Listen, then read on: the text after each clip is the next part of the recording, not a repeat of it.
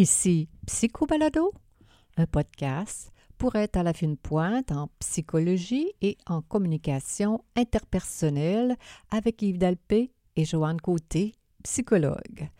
Bonjour à tous. Aujourd'hui, en ce vendredi 21 mai 2021, nous présentons notre livre intitulé La puissance des amoureux. Nous en lirons des extraits pour donner une idée de, ce, de son contenu, dis-je. Alors bonjour, cher Yves. Oui, bonjour, ma chère Joanne. Ah, on est heureux de présenter à nos auditeurs notre livre que nous avons publié Oui. déjà. Oui, en 2010. Alors, le, le vrai titre, c'était, ben, c'est-à-dire le La- titre au complet, Oui. c'était La puissance des amoureux de longue durée. Et on le retrouve encore euh, en librairie. Ça fonctionne depuis euh, tout ce temps-là. Euh, voilà, quelques semaines, j'ai présenté chacun des livres que j'ai écrits tout seul. Oui. Euh, mais là, pour présenter celui que nous avons écrit tous les deux, nous voici tous les Réunis. deux Oui. en ondes. Très Alors bien. donc, euh, je vais parler du sommaire tout de suite et puis on lira des extraits sur chacun des, des- des chapitres pour donner une bonne idée à nos auditeurs. Euh, dans le, premier, le, titre du premier chapitre, euh, c'est euh, Le pouvoir de chacun dans le couple. Le chapitre 2 a comme titre La bataille du désir sexuel. Le titre du chapitre 3 s'intitule, euh, s'énonce comme ceci, L'infidélité comme rébellion. Au chapitre 4, on, parle de la dépression dans le couple, deux points, le pouvoir sous-estimé. Mhm. Le chapitre 5, Comment profiter de l'énergie de la colère et des conflits. Mm. Chapitre 6, La capacité d'aimer, deux points, le vrai pouvoir amoureux des gens en bonne santé mentale. Oui. Et puis, on avait dédié ce livre-là à nos trois fils, Bien sûr. Vincent, Nicolas, euh, voyons. Et le- Steve. et Steve. Et euh, je vais lire euh, le, le- le- verso, ce qui est écrit au verso du livre. euh, Je t'en prie, cher J'ai ami. commencé par lire ça. Euh, alors, voici de très bonnes nouvelles pour le couple. Les récentes données scientifiques prouvent que l'amour romantique peut durer très longtemps malgré le haut taux de divorce qui prévaut dans notre société. Dans les faits, Ouais. Nous aurions avantage à augmenter nos attentes reliées à l'amour plutôt que d'entretenir l'idée d'une dégradation Mhm. automatique euh, de celui-ci après quelques années et nous devrions euh, nous libérer de la croyance qu'à long terme, le couple ne peut vivre qu'une sorte d'amitié tranquille dépourvue d'intensité. C'est bien comme idée. Ce livre fait la démonstration que nous sommes responsables de notre bonheur conjugal. Les personnes heureuses en amour sont celles qui fonctionnent bien dans la vie. Ouais. Les gens qui restent véritablement amoureux de la même personne sont manifestement aptes aux relations interpersonnelles Mhm. harmonieuses et sont en excellente santé mentale. Ces amoureux gouvernent leur vie à leur entière satisfaction personnelle tout en étant extrêmement sensibles à la personne qu'ils aiment. Ah, les deux à la fois. La vie de couple est abordée ici par euh, le traitement de sujets concrets comme euh, la fréquence des relations sexuelles, l'infidélité, la dépression, la colère, les conflits et la capacité d'aimer. S'inspirant des recherches actuelles et de leur expérience de cliniciens, les auteurs nous renseignent sur tout ce qui nous permettra de vivre de bonnes relations de couple à long terme. Alors, tu peux lire peut-être, Joanne, ce qui est écrit en, de- en dessous de nos oui, deux photos. alors, ben, psychologue associé en pratique privée, Yves Dalpé et Joanne Côté forment un couple depuis trois décennies. Actif dans les médias du Québec, il donne également des conférences sur le couple et l'amour. Yves Dalpé détient un doctorat en sexualité de Institute of Advanced Study of Human Sexuality de San Francisco. Comme professionnel, il a œuvré plusieurs années à l'Université Laval et il a été chargé de cours à la faculté de médecine.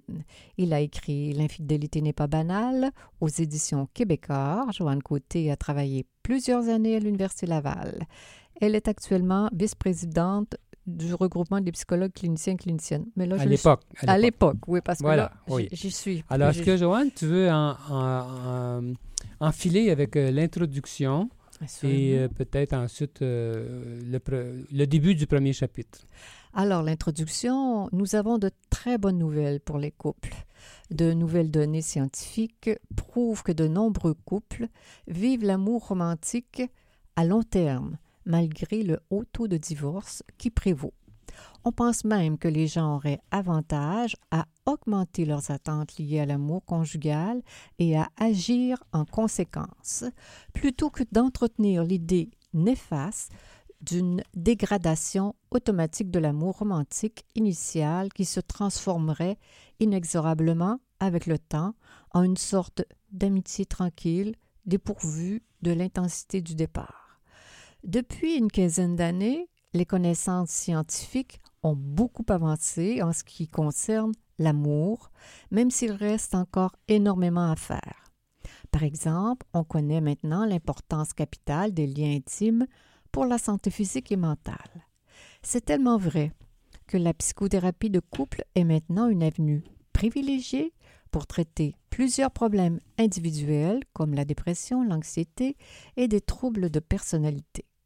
Des résultats de recherche scientifique objective viennent valider ces idées que l'amour est en réalité notre besoin le plus fondamental au cours de notre vie, du berceau à la tombe, ce qui n'est que c'est notre unique défense contre la famine émotionnelle, qu'il constitue notre sécurité, notre force, qu'il est le fondement de la logique de survie et que les amoureux, dans le sens des conjoints d'un couple, exercent un impact réciproque, incroyable l'un sur l'autre.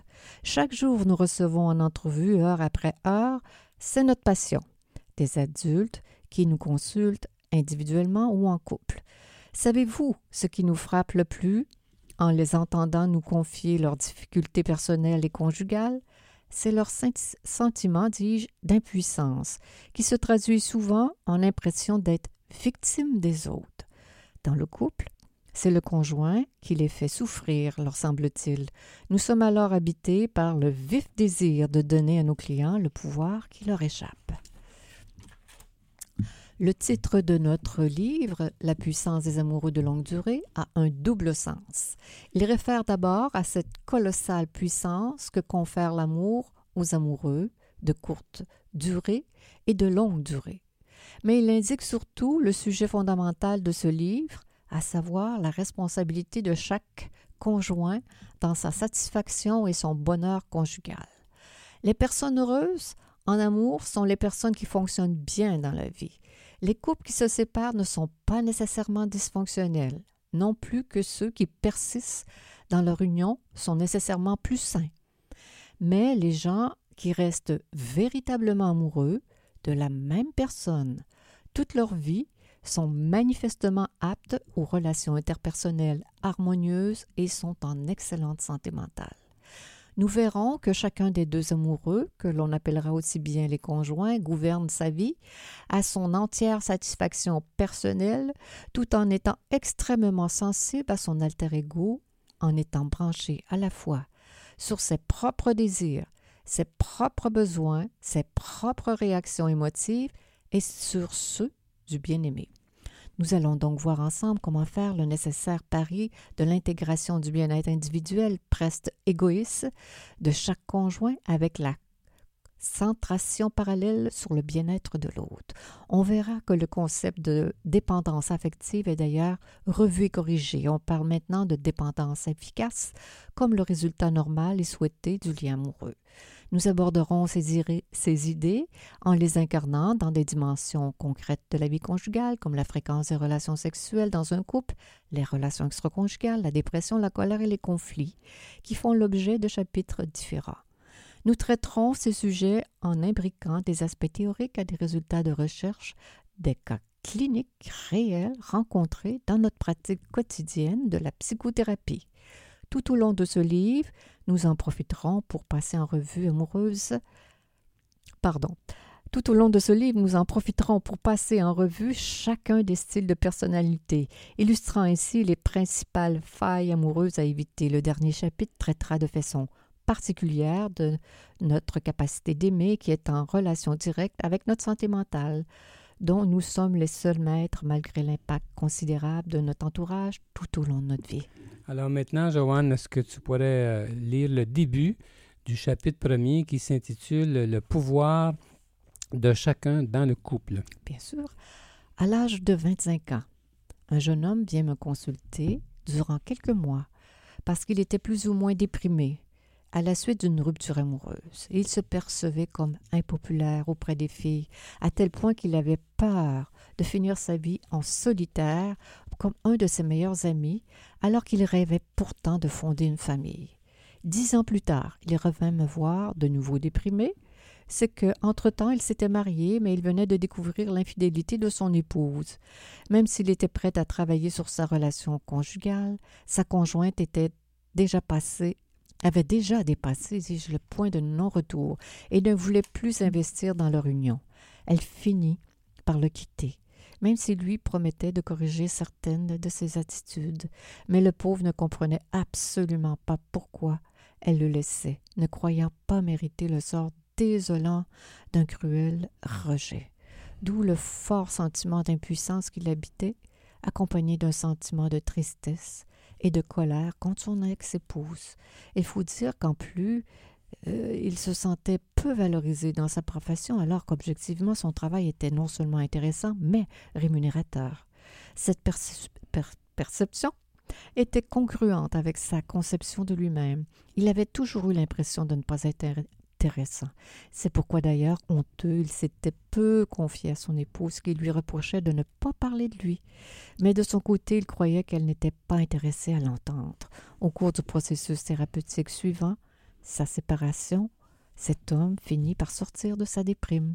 Il trouva le courage de se chercher une nouvelle compagne, malgré la souffrance intérieure qui le tenaillait. Alors, au début, cette expérience fut pénible car il ne parvenait pas à, séduire les femmes. Après un moment, il commença à comprendre comment s'y prendre. Son assurance grandit dans cette étape qu'il avait toujours fui antérieurement. Parallèlement à cette démarche amoureuse et à sa psychothérapie, il apprit à se situer de façon plus puissante sur le plan professionnel, ce qui contribua aussi à renforcer son estime de lui-même. Après quelques mois, il tomba finalement amoureux d'une nouvelle femme. C'est alors, continue Jean, c'est un client que tu... Oui. on, dit le je, c'est vraiment un de tes clients.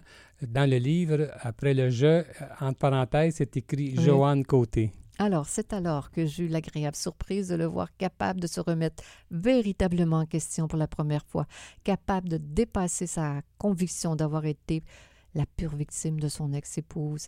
Celle-ci lui avait reproché d'être entêté, trop contrôlant, trop dirigiste, trop proche de sa famille ou, euh, à lui au détriment de sa famille à elle, de ne pas être centré sur ses émotions à elle, etc.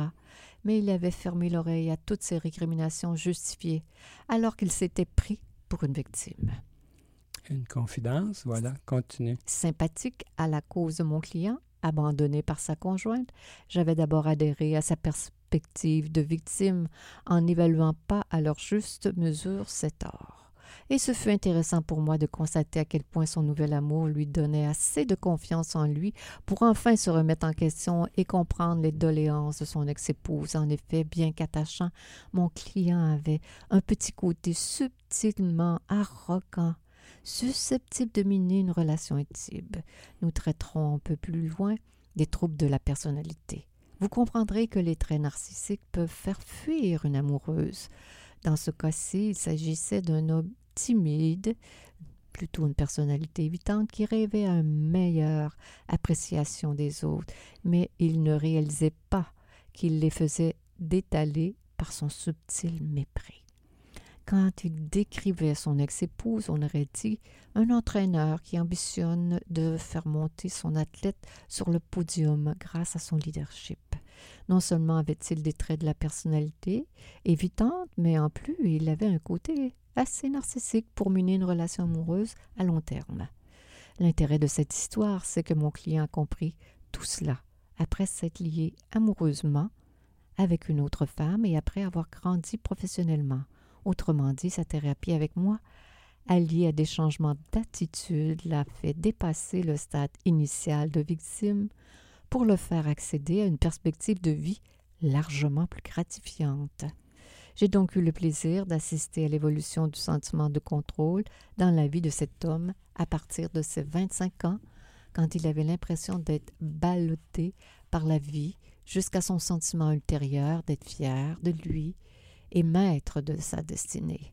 Le fait de le connaître quand il avait cet âge m'a permis de comprendre son premier choix amoureux. Si peu confiant en lui, il s'était choisi une amoureuse qu'il n'admirait pas assez. En conséquence, il s'était permis de la dominer sans réaliser ce qu'il lui avait fait vivre. Celle-ci avait réagi au mépris qui lui témoignait en le trompant, puis en lui signifiant son congé. Cette expérience douloureuse aurait pu se répéter dans d'autres relations conjugales si cet homme avait continué à se percevoir comme une victime au lieu de grandir. Heureusement, avec son évolution positive, il est devenu assez puissant pour se choisir une nouvelle conjointe à la hauteur de ses aspirations et capable de l'affronter dans les situations conflictuelles. Cet homme ayant d'abord une faible estime de lui-même s'est impliqué amoureusement avec une femme inférieure qu'il dominait. En rehaussant son estime de lui, il a pu choisir une femme aussi forte que lui, capable de l'affronter sainement dans les luttes de pouvoir inévitables de toute vie conjugale. Oui, alors, euh, tout de suite après, on, parle du sentiment de contrôler notre vie et, son impact sur la santé et la longévité, ainsi de suite. Alors, je vais me, je vais me rendre maintenant à la page 53 euh, pour parler de, euh, de désir sexuel. Le, le, titre du chapitre est celui-ci, La bataille du désir sexuel. Alors, euh, je commence par une citation. à l'avenir, tu me le diras quand ça te tentera. Moi, je ne t'achalerai plus. Et fermez les guillemets. Voilà une bien triste phrase qu'on entend fréquemment en thérapie conjugale. Elle est lourde de sens. Mm-hmm. Savez-vous quel est le désordre médical le plus commun aux États-Unis? C'est la maladie cardiovasculaire. Et euh, les maladies psychiatriques euh, les plus répandues? Point d'interrogation. Ce sont l'anxiété et la mm-hmm. dépression. Eh bien, la dysfonction sexuelle bat tous les records et est plus fréquente encore. Et parmi les problèmes sexuels, c'est la question du désir sexuel qui est la principale source de souffrance. Le désir sexuel est une denrée de la plus haute valeur dans le couple et chacun des conjoints le sait très bien, plus ou moins consciemment, et joue ses cartes en conséquence. Mm-hmm. Alors, je continue avec euh, euh, le sous-titre du chapitre Les jeunes femmes, un nouveau phénomène sexuel. Je, entre parenthèses, Yves Dalpé, c'est moi qui s'exprime là-dessus. Je viens tout juste de recevoir un homme fin vingtaine qui me donne sa version de la bataille sexuelle entre lui et son épouse. Au cours des dernières entrevues, je voyais conjointement le couple. Je connais donc les récriminations de sa conjointe, une belle jeune femme pétillante qui devrait mourir euh, qui, ferait, qui ferait mourir de désir bien des hommes, imaginez qu'elle reproche à son mari de manquer de libido au point qu'elle doive euh, compenser par la masturbation, précise-t-elle, parce qu'il ne lui fait pas l'amour plusieurs fois par semaine. Point d'exclamation. Elle en est désespérée, déprimée même, envisageant une séparation malgré leurs deux enfants et même si elle aime son conjoint. Mm. Aujourd'hui, celui-ci m'explique comment se passent les choses. D'une part, il admet qu'elle a une plus grande libido que lui, mais jamais il ne refuse ses avances. Toutefois, elle sent fort bien la différence dans l'intensité de sa propre envie momentanée de faire l'amour quand elle euh, en prend l'initiative. Mortifiée par sa juste perception que son mari euh, est moins euh, tenté qu'elle, euh, c'est euh, sans délicatesse qu'elle le lui reproche et il finit par riposter en se retirant frustré. Euh, de plus? De plus, elle lui rappelle tellement souvent ce manque de désir qu'il finit par ne plus avoir envie de lui fournir ce qu'elle veut lui imposer à tout prix. Avec le temps, une lutte de pouvoir s'est développée autour de la fréquence de leurs relations sexuelles. C'est simple euh, euh, euh, voyons, cet exemple. Cet exemple dans lequel l'homme dans la vingtaine se fait tirer l'oreille par sa conjointe pour avoir des relations sexuelles est devenu monnaie courante dans mon cabinet de consultation. Au cours des dernières années, j'ai assisté à une évolution du désir sexuel dans le couple que je n'aurais jamais pu anticiper. En effet, euh, durant euh, toute ma carrière, j'ai reçu les confidences d'hommes en désarroi devant le manque de désir de leur conjointe. Mhm. Et comme j'ai fait ma thèse euh, de doctorat en sexologie à San Francisco précisément sur ce sujet, j'ai par la suite suivi attentivement l'évolution des recherches sur la question de la fréquence des relations sexuelles dans le couple. Or, le désir sexuel des hommes est toujours de loin supérieur à celui des hommes en général. Des femmes. Euh, oh, euh, des femmes en général. je me, merci, Joanne. Mm. Des recherches menées partout dans le monde en arrivent toujours à cette constatation. Pourtant, euh, j'ai nettement l'impression qu'au Québec, pour le moins, les jeunes femmes ont tellement évolué dans leur affirmation d'elles-mêmes qu'elles héritent maintenant des conséquences avantageuses et désavantageuses du pouvoir. Et, et qui aurait pensé que la force du désir, du désir sexuel pourrait être aussi intimement liée au pouvoir disputé dans le couple. Mm, mm, mm. Les jeunes femmes sont d'ailleurs différentes aussi par euh, rapport à l'infidélité. On ne peut plus affirmer qu'elles sont plus fidèles que les hommes. Parfois, on se demande même si elles ne sont pas plus infidèles que ceux-ci. Cela rejoint les statistiques de euh, que, je mentionne aux États-Unis et, euh, bon, je mentionne des auteurs là, en Norvège. Récemment, un avocat en droit conjugal à Québec euh, révélait à, à Joanne que, à Joanne Côté, que les jeunes femmes dans la trentaine sont implacables dans leur démarche de divorce. Cette nouvelle génération de femmes semble devenue plus qu'affirmative, on dirait. Il faut dire aussi que déjà en 1988, l'auteur Lou Piccolo et, aussi Friedman avaient eux aussi noté un renversement de la vapeur dans la clientèle américaine qui, qui euh, consultait pour le manque de désir sexuel dans le couple. Les hommes ayant un désir plus faible que la conjointe étaient devenus majoritaires dans les cabinets de consultation.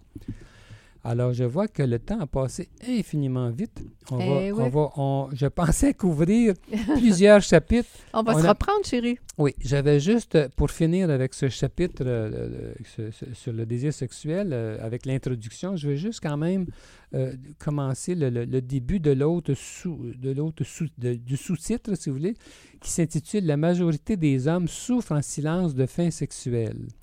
Alors, ce que je viens de dire euh, faut, quand même voir le, situer dans son ensemble, je, dis. Mais peut-être que cette impression clinique euh, en ce qui concerne le désir sexuel n'est pas représentant de la, euh, représentatif de, la de la majorité. En effet, c'est encore et toujours le contraire que l'on voit comme statistique. Les recherches démontrent clairement qu'en général, les femmes sont moins intéressées à la sexualité que euh, toutes les mesures, euh, à la sexualité sur toutes les mesures possibles du désir sexuel. Deux points, la fréquence des pensées sexuelles, virgule, la fréquence du désir d'avoir une relation sexuelle, la fréquence de la masturbation, le nombre de partenaires sexuels, l'utilisation de matériel érotique, la rapidité de l'initiative sexuelle, la dose de communication requise pour passer à l'acte et euh, à l'acte, entre, autres. Alors là, et ça continue, le, chapitre a plusieurs pages, et puis je vois bien que euh, notre épisode tire à sa fin. Euh, le, chapitre va de, la page 53 jusqu'à la page 107. Alors, on fait le, on, parle euh, en long et en large de toute cette question du désir sexuel. Bien sûr. Alors donc, euh, ça donne une idée de l'intérêt de notre, notre livre, pour une fois qu'on se paye la traite en, en étant euh, aussi clair. Oui. Alors, on va, on va se laisser comme ça pour aujourd'hui. Euh, Joanne, c'était Psycho Balado avec les psychologues Joanne Côté et Yves Dalpé. Nous sommes psychologues cliniciens en pratique privée à Québec. On peut nous consulter en vidéoconférence de partout. Pour plus d'informations sur qui nous sommes, sur euh, nos livres et nos services, consultez notre site euh, web www.dalpecote.com. Alors, bonne semaine à chacun de nos auditeurs. À bientôt.